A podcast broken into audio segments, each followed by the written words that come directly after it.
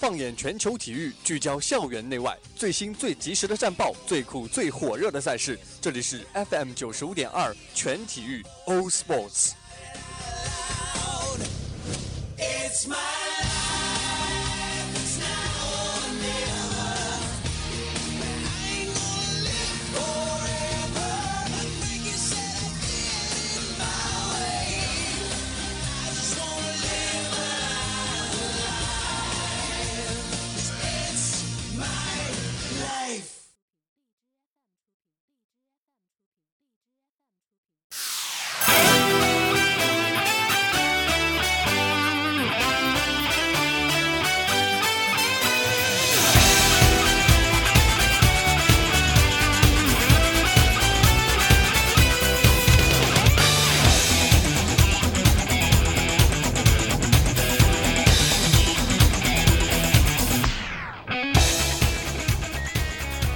各位听众，这里是 FM 九十五点二浙江师范大学校园之声下午的全体育。那么今天的全体育呢，依旧由主播迎辉为大家带来今天的话题。不过今天令我开心的是呢，我邀请到了我的一个好基友老翁，编辑组的翁振生同学，跟我们一起来进行今天的内容。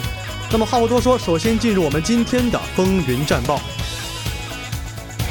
首先是乒乓球方面，北京时间十月二十二号，二零一七年第三十八届男乒世界杯继续在比利时的烈日进行。赛会的头号种子马龙在取得徐分三比一领先的情况下，三比四遗憾不敌德国的老将三十六岁的波尔，无缘向个人的第三个世界杯冠军发起冲击。那么在此前的一场八强战中呢，波尔以四比三逆转击败了林高远，至此中国队两名球员均已经出局。然后是 NBA 方面，森林狼与雷霆的比赛。那么根据虎扑十月二十三号的资讯，雷霆坐镇主场迎战森林狼。首节比赛呢，雷霆外线手感的冰冷，他们这一节十一个进球中是有九个通过冲击篮下打成的，缺少外线的支援。雷霆在进攻端受到的阻力更大，而森林狼呢，则凭借着维金斯和吉昂末段的三分，帮助森林狼以二十八比二十三取得了五分的领先优势。次节雷霆外线终于找回手感，威尔顿与威少相继命中三分，不过防守端依旧无法限制森林狼的激烈反击。吉布森最后时刻命中一记关键三分，森林狼以六十一比五十四半场领先雷霆七分。一别再战，雷霆这一次多点开花追平追平比分，但依旧是被森林狼重新拉开。末段依靠着巴特勒和吉布森的进攻，森林狼建立起了两位数的巨大领先。那么到第三节结束时，森林狼是以八十八比七十五将比分拉大至十三分。那么到了末节，雷霆背水一战，发动绝地反击。雷霆的替补开局相继命中三分，并送出了一波十二比二的世界波，将比分重新追回三分。随后威人随随后威少一人独砍十五分，凭借一个关键三分帮助球队成功的扳平比分。那么最后时刻呢，双方都打进了致命的绝杀。安东尼呢以关键三分帮助球队帮助雷霆反超比分，但是维金斯随后快下直接干拔完成了反绝杀。最终呢，凭借着威金斯的反绝杀，森林狼以一百一十五比一百一十三力克雷霆，拿下胜利。最后是电竞方面，那么北京时间十月二十二号，英雄联盟的 S 七赛总决赛八强战的最后一日，在一比二的逆逆境下，W 成功的战胜了 C 九战队，携手 NG 挺进了四强的比赛，半决赛即将迎战韩国劲旅 SSG。那么 WE 的前上单选手草莓也夸赞了对手的 C 九，他认为这届 S 七真的是毫无热队。C 九的前几盘的 BP 和策略仍然是做的十分充足和完美。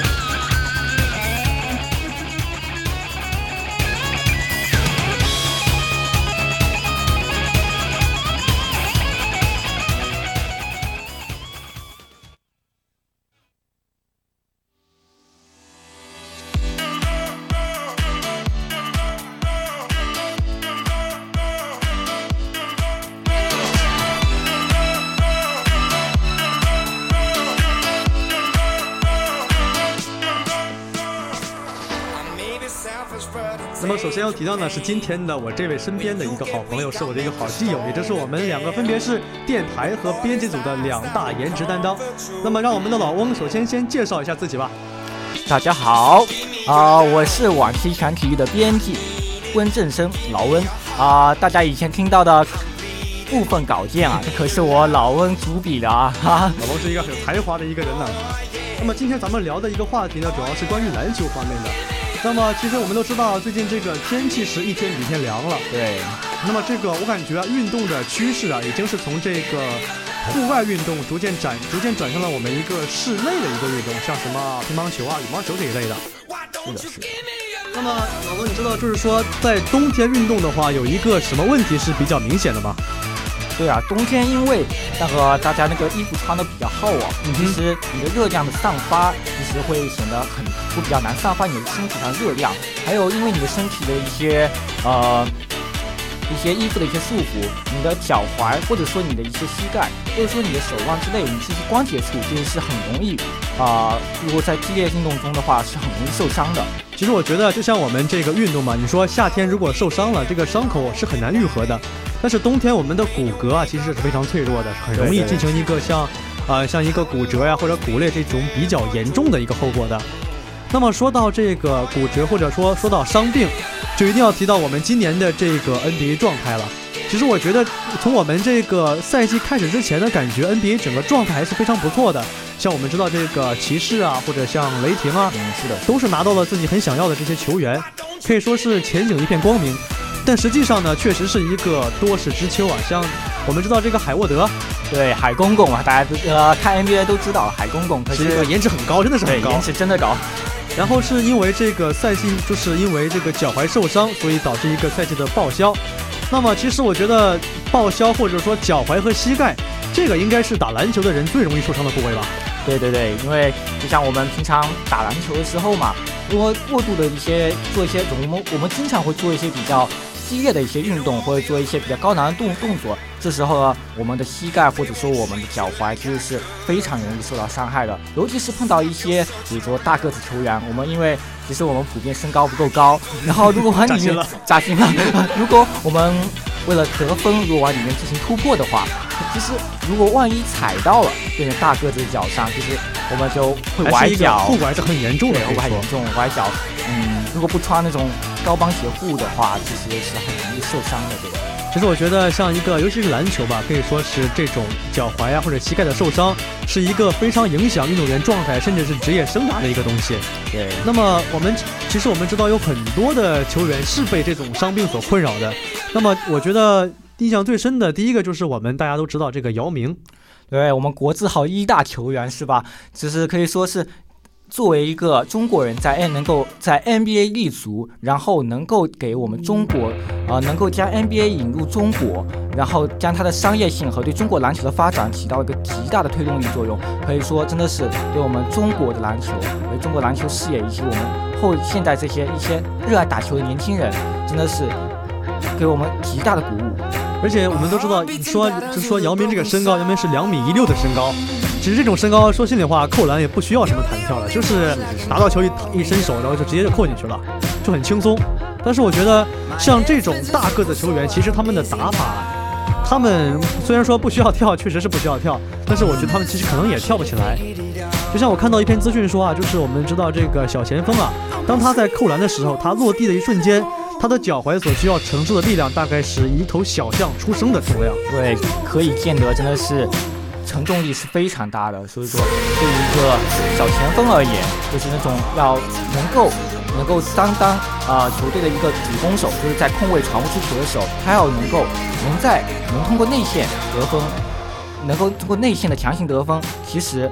有必要是做出了很大牺牲的。没错，因为这种内线的冲击，确实是因为我们都知道，现在这个联盟其实它的这个打球的风气和以往那种感觉已经不一样了。是是是，以往还是那种嗯，就那种。大个的球员的感觉更多一些，对对对，像什么我们都知道的奥尼尔啊，加内特，加内特，还有什么啊大梦，对对，包括姚明、霍华德，霍华德，对对，巅峰霍华德还是往里面凿的霍华德，真的是就那种他们是靠那种很强健的身体素质进行一个强打或者说一个进攻。但像这种进攻，我觉得反而是更多的是会对自己的脚踝啊，对自己的这个身体造成一些不可去挽回的一些损伤。我觉得，你像姚明，大概他也就打了能有几年就退役了。对，可能说他巅峰期啊，到他的从他的从他那个新秀赛季到他的巅峰期，再到他要就是他逐渐开始走下坡那段时间实在是太快了。所以说他的职业生涯的后半段时间其实是非常的。啊，令我们中国球迷感到心碎的，这也是我觉得也是一个没有办法避免的问题吧，因为毕竟是不不管是说教练的安排，还是说他打法，就是真的是对他这个脚踝，还有对整个身体的负荷，确实是超出了一个人体的一个极限。对，更何况就是我们就是中国人共有的特征。就是我们亚裔球员的一个特征就是说，身体可能显得更单薄一点。就像我们现在的中国队的领袖易建联，当年在雄鹿的时候，他也打过新，他也当过那个周，就是周呃一周的新最佳新秀。没错。当然，为什么不行呢？因为大家都认为他拿着球往里面打，但是他打不进去啊。问题是因为他经过对抗之后，他就没办法再进行维持更好的进攻能力，能够保持住，就是。别人后来就说他软，是他外他在外面投，就像我们中国队在中国队队内一样，他更喜欢依靠半截狼来得分，而不希望就是用通过一种只会通过一些小打大或大打小，然后进行突破得分。这其实呃，这是易建联自己想看到的，嗯。但是在 NBA 不同嘛，打林辉，你说是不是？其实我觉得，你像你说像罗，你像像咱们这个中国篮球，像嗯郭艾伦，对，包括像翟小川，你说他们技技术是不够吗？我觉得也够，技术是可以的，投篮不准吗？也挺准的。嗯。但是当他们真正，比如说我有十分的实力，但是当我们的这个对抗上来之后。能发挥到百分之六七十就已经是很好的一个发挥了。对，就是我们亚，就是我们亚裔球员的一个共同特点，就是经过经不起，其实说经不起对抗，然后如果经过对抗之后可能受伤的，嗯，概率更大，概率更大。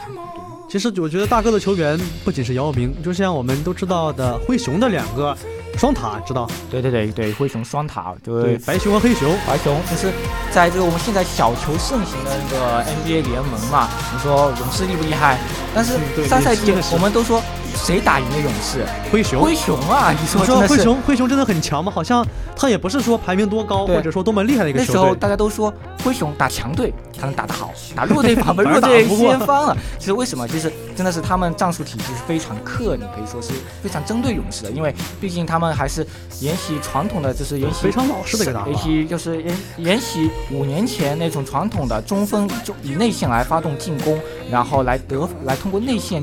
内线的一种双塔配合，然后来进行得分的一个战术，其实对他们来说还是一直贯彻的一个一个打法思路。嗯，而且说到这个灰熊，就是他们虽然是传统的双塔战术，不过现在这两年也是逐渐在走一个下坡路了。对对，主要是因为这个兰多夫。兰多夫，就像我们说兰多夫当年看这个黑胖子，你说他也不高，臂展也不长，就是一个黑胖胖比较可爱，但是就是屁股一撅，然后就拼了拼了命的往内线内线突。对，他是有那种。比较强的一种对抗能力，然后虽然他脚步脚步也还可以，真的说句实话，但是更他更有特特征的就是可能是要像类似于奥尼尔这样的一种往里面往里的依靠身体素质往里面压去去欺负其他弱势内线，然后进行得分，这是他之前也就是说。像之前打那个马刺，就是黑八奇迹嘛，就是打这个阿德的时候，虽然说阿德可能说在身高或者说在这个这个体重上是有优势的，嗯，不过下盘的稳定度确实是没有兰多夫好，就是完全是无法一个正常的对位的。对，大家都知道莱那个莱昂纳德就是为一个呃好常年好几次防守最佳防守最佳对防守最佳球员的，他能从一号位防到四号位。对，但是就是尤其针对五号位，他们是接下来是非常困难。就是你看，能把詹姆斯这样子，就这种能够既能够靠运动，呃，靠能靠运动的一种侵略性的的人的的球员，他都能防下来。但是对于那种站着跟你对抗的，他反而就是还是有点。还是有点吃力的，说句实话，就是他这种像灰熊兰多夫，我觉得虽然说他确实是有这么基础的、这么强的一个基本，或者说一个身体素质，但还是说逃不了一个伤病的这样一个折磨。对，作为一个内线一个很体重很大的球员，这种高强度对抗还是会对他的这个脚踝，包括整个状态。虽然说兰多夫依旧是能拿下一个场均三十分钟，然后十五分八百两助攻这样一个还算是比较亮眼的数据，但是对比他之前的那些，你知道很就是很全明星的表现。已经是完全不一样了，已经完全不一样了。毕竟是，就大家都知道，伤病对于大个子的侵袭是非常非常严重的。可能就像我们之前的姚明，啊，就是因为就是那一脚踩在海耶斯，你说他踩在海，他踩在队友脚上，然后就就说接下去就一蹶不振，大家都知道，然后就就差不多就差不多了，然后那个脚踝就彻底伤在脚踝上面。说到姚明，想到一个奥登啊，真的是奥登。还有这是当时的开拓者真的是你像当年开拓者有罗伊对吧？有奥登，号称是最强的后卫，还有最强的这个内线。被誉为最有潜力。没错没错，然后奥登大帝真的是，就是我们觉得会上去一个很尴尬、很很搞笑的一个一个球星，一个这么高的期盼，但是打了几场之后就已经是报销了。对吧？他们都说他有个双玻璃腿，就是有玻璃膝盖，膝盖没错，碰一下就伤，碰就像碰瓷儿一样嘛。这真的是一个球队，他如果没有一个好的状况或者一个身体的话，并不能不管你是怎样的一个身体或者一个程度，都是很难打好的。那么，其实我觉得不仅是大个的球员啊，小个的球员，就像我们刚才说到的罗伊。其实说到罗伊，我觉得有一个球员，他的感觉上是更加典型，也是一个当年非常受追捧的球员，就是我们的这个风城玫瑰。对，风城玫瑰也是老翁以前非常喜欢的一个球员，也就是以前毕竟年轻不懂事嘛，啊，大家都比较喜欢，呃，球在手，天下我有，对对有那种霸气，希望就是球在我这，我来得分，就是说我有能力站出来，我是 MVP，大家都有这种希望，是不是？我喜欢打球，应该都会有这种感觉吧。然后罗斯啊、詹姆斯啊这种，就是东部的一种超级巨星，就是大家都模仿的一种榜样，可以说的话，这种打球的一种。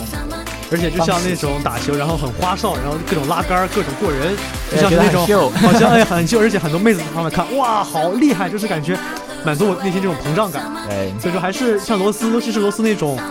超级华丽的拉杆上篮，真的是很多年轻人所追捧的一个对象。对对是。只能说我们虽然说没有那么强的素质，但是都是拼了命的模仿。但是罗斯真的是昙花一现的一个角色。对，非常值得惋惜。跟你说，对，就是这样。因为罗斯他的前期的打法嘛，他就是很会用自己的一种 crossover，或者是空中的一些大拉杆，对，空中大拉杆、空中转体这些，其实当他你别看他飞在空中有多美，但他落地时候，你没看见他摔的是多么惨。他一摔下，其实他刚前面也提到，那个小前锋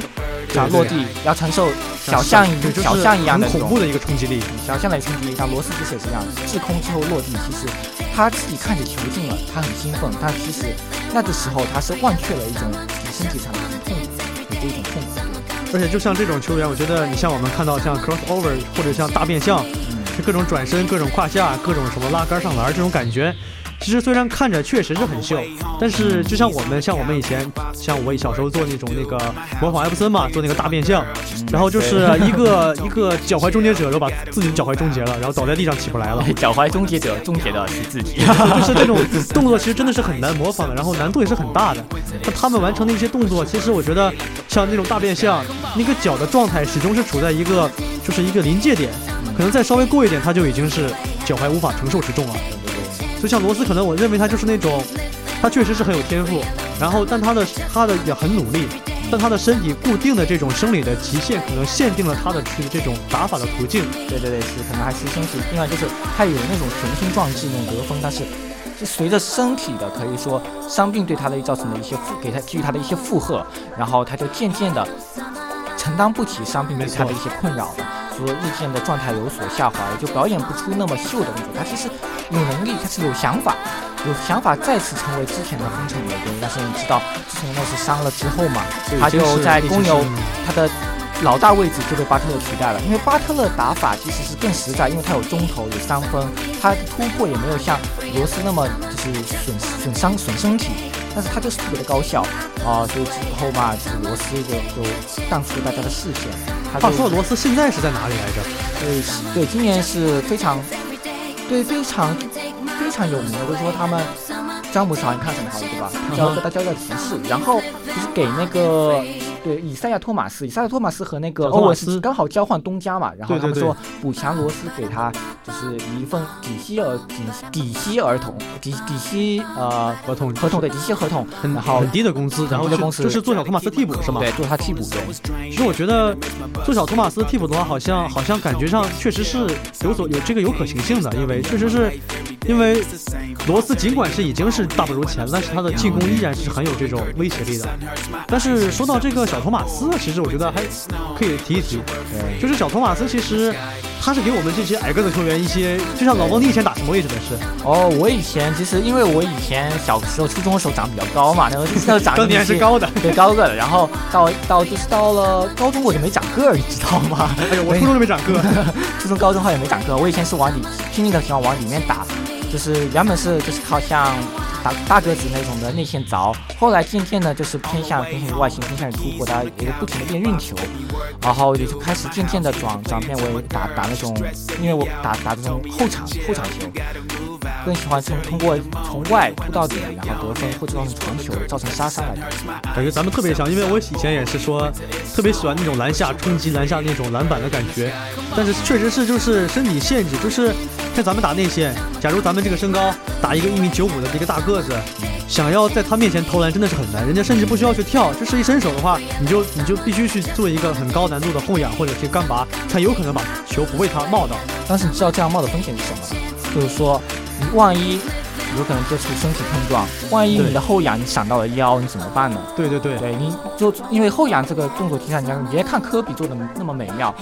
但是他科比的腰伤，大家都是有目共睹的。作为资深，如果是看球看多吧，都有目共睹。科比为什么退役？浑身上下都是伤，各种逆天动作、花哨动作做了个遍，然后还是。就是我们确实是你选取这些动作，它是有后果的，不是说像我们看到那么轻松写意的。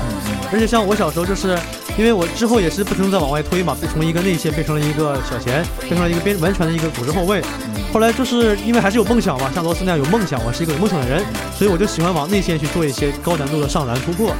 然后有一次就是在上篮同时，因为落地，首先是落地的时候踩到了那个队友的脚踝，然后整个脚是有一个脚踝有一个小型的骨裂，当时整个躺在了地上。然后紧接着是另外一个大一个很大个的一个球员去补防之后，在落地的一瞬间，他全身的重量是落在了我左脚的脚趾上，大脚趾上。呃，我听说，对，好像是银辉那时候，好像就是整个高三就是，对，就是整个人已经是影响到自己学习，然后也影响，非常就像我们高三吃饭都去食堂抢饭嘛，只有我一个人走不了路，然后在教室里坐着，然后吃点外卖啊，就是真的是，然后就整个人就有阴影了，就是再也再也不敢往里面打，影响到生活，真的是打球打出感觉。打球伤到了生活，影响生活，真的是非常的遗憾。可以说，对于我们热爱篮球的人来说，其实就是这种伤势啊，它对每一个，不管是篮球，觉得是像足球、羽毛球，任何一项运动，如果出现这种情况，它可能说对一个球员，甚至是一个毁灭性打击。对，是毁灭性打击。但是这其实也是要看人的，我觉得，因为就是我们之前提到小托马斯嘛，他其实跟他其实也会受到伤病，就像上上赛季这个打骑士，最后就是说没有他。然后虽然说他凯尔特人赢了，但是终究凯尔特人在整个系列赛中还是败给了骑士，因为他们没有一个真正的一个主心骨，一个一个球队领袖，他们就这样没有了。因为毕竟小托马斯是适合在乱战中或找机会、找机会，然后然后取得取得然后得分啊。但是这个背后其实我们看到的是小托马斯不停的一种一种，他是他的一种勤奋刻苦训练和洞察力，他就是给人一种。他能够后天能够学习到的，真正能够像他名字那样，你之前的微笑刺客，能够像他那样子，能够能够观察整个球场，知道自己何时抢断，何时发动快攻，就像是这种天赋和身体，我觉得是能够进行融一个融合。就像我们说麦迪，他虽然说天赋真的是很强，对对，但是依旧是因为他的锻炼不够，所以说导致这个伤病也是困扰他，最后不得不选择一个来 CBA 或者退役。是，但其实也不绝对吧，因为。突然说，因为我们说这么多，其实都是一些明星，他们受到这个伤病影响，然后受到很大打击。但是有一个，就是我印象里有一个人，他是给我印象很深，就是泡椒保罗乔治。对，保罗哦，对，保罗乔治，对，他那个当年是那个，就是凭借一己之力，就是整个整个球队凭借他一个人从东部打到了常规赛第一名，领先当时的这个热火，真的是觉得那时候是热火是打三巨头时期，打到真的是无敌的时候，对，就是乔治一个人就打上来了。然后我的室友就跟我说。他因为乔治喜欢上火影者，火影者喜欢上东部。他说乔治进攻上打得过乔丹，防守防得过乔丹，是整个联盟未来的这个巅峰，你知道吗？就是对对，评价超级高。因为那时候就是就是原本的原本的步行者领袖，呃，格兰杰刚好受伤嘛，没错，正好那时候上位一个感觉，然后刚好就是就就是那个啊，乔治泡椒上位，然后他竟然在自己的。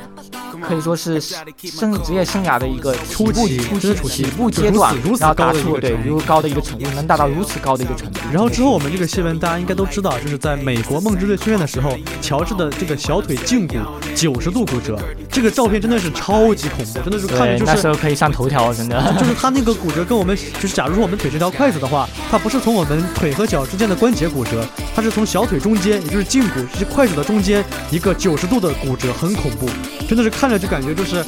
哇，整个人都毛骨悚然，真的是感觉。但是我就想，乔治受到这样的伤，别说再去打了，那可能直接就别说，可能他的生涯就结束了，可能整个人就废掉了。那就年那时候离不开轮椅了就对啊，那时候罗斯看到都哭了，跟你说。真的是特别 特别特别吓人。但是我之后很震撼的就是，乔治在整个一赛季休养之后，他重返赛场的前七场球，每场的比分得分都超过二十六分，哇，真的是非常惊人的赛季。我记得就是好像是不可思议，就觉得对 unbelievable，就就不应该出现这种情况。那时候真的是大家都说，原本步行者可能是季后赛无缘了哦，但是乔治这一归来，就是让他重燃了进季后赛的一个希望。就是我们看到乔治他，可能所有人都认为说乔治已经完了，已经是说他脚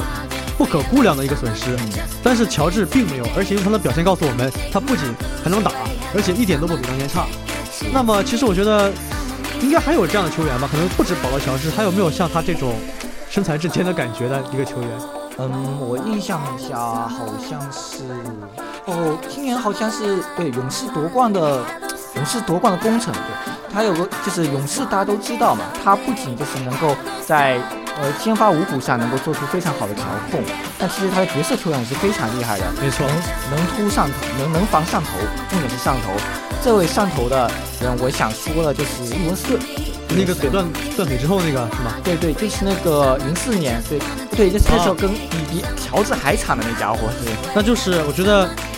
他们也算是找到了一个机遇，或者说一个机会吧，在这样的一个情况下去。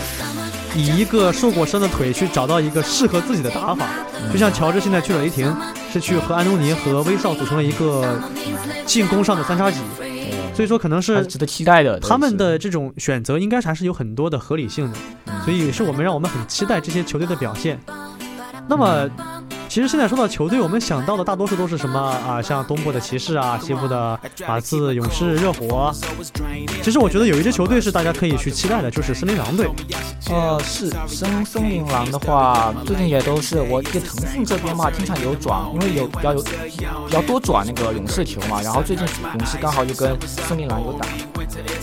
所以说，我觉得森林狼队的话是一个好几个状元，我记得好像是对，是三三状元对，连着三个状元。当然有个水货状元，我知道本内特，本内特是，但是唐斯和维金斯还是说是表现还是可圈可点，可圈可点。尤其是唐斯的这种稳定的基石作用，还是说在整个森林狼应该是有一个，就像今天我们说到这个森林狼是以这个绝杀打赢了雷霆。非常的奇迹，真的是。我觉得可能也不也不光仅是奇迹吧，可能还是说一个年轻球队有了这些年轻的球员，还有他们这种敢打敢拼的精神，对对对，总会产生这些化学反应，说让他们就是能够取得一个更好的成绩。嗯，是。所以也希望这些年轻球员们，他们能够去更好的去，首先是要去看自己的身体。就像咱们打球，咱们不是专业比赛的话，咱们自然没有必要像那些 NBA 啊或者比赛那样打那么拼命，还是要看好自己的身体。然后，你像咱俩这种身高。不可能去内线强打，对，不可能从内线，只能是去外线去找一些更好的机会，去投篮或者突破或者传球。所以说，这些球员们每个人都应该找到一个更适应自己队，不要不要就像罗斯这样子。虽然说他感觉自己突破是自己最拿手的东西，其实他可以完完全全可以静下来思思考一下自己今后的人生、今后的职业生涯该选择怎样，一开始就选择一个怎样的一个打法，怎样适合自己的，避免被受到伤病的困扰。啊，就像那个杜兰特嘛，对吧？杜兰特之前我们都知道，在雷霆双子星的时期，杜兰特和威少都是非常野兽型的进攻的。那时候杜兰特还他还是以他的那种空中飞起、丈夫式劈扣，和可以和詹姆斯相提并论的一个一个一个野兽派球员。但现在你看到了勇士的杜兰特，你看他去年还是这种投篮，去年绝杀绝杀可以说是一球定乾坤的。他靠的是什么？靠的是他那个三分。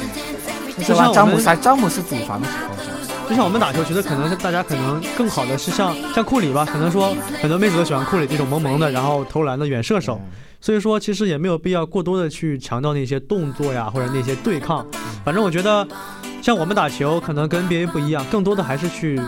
自己的技术更细腻一点，投篮更准一点。最重要的是，我们对自己的身体要更爱护一点。对，毕竟你要知道，现在萌妹子都喜欢酷雨嘛，啊，多练练投篮何乐而不为呢？是吧？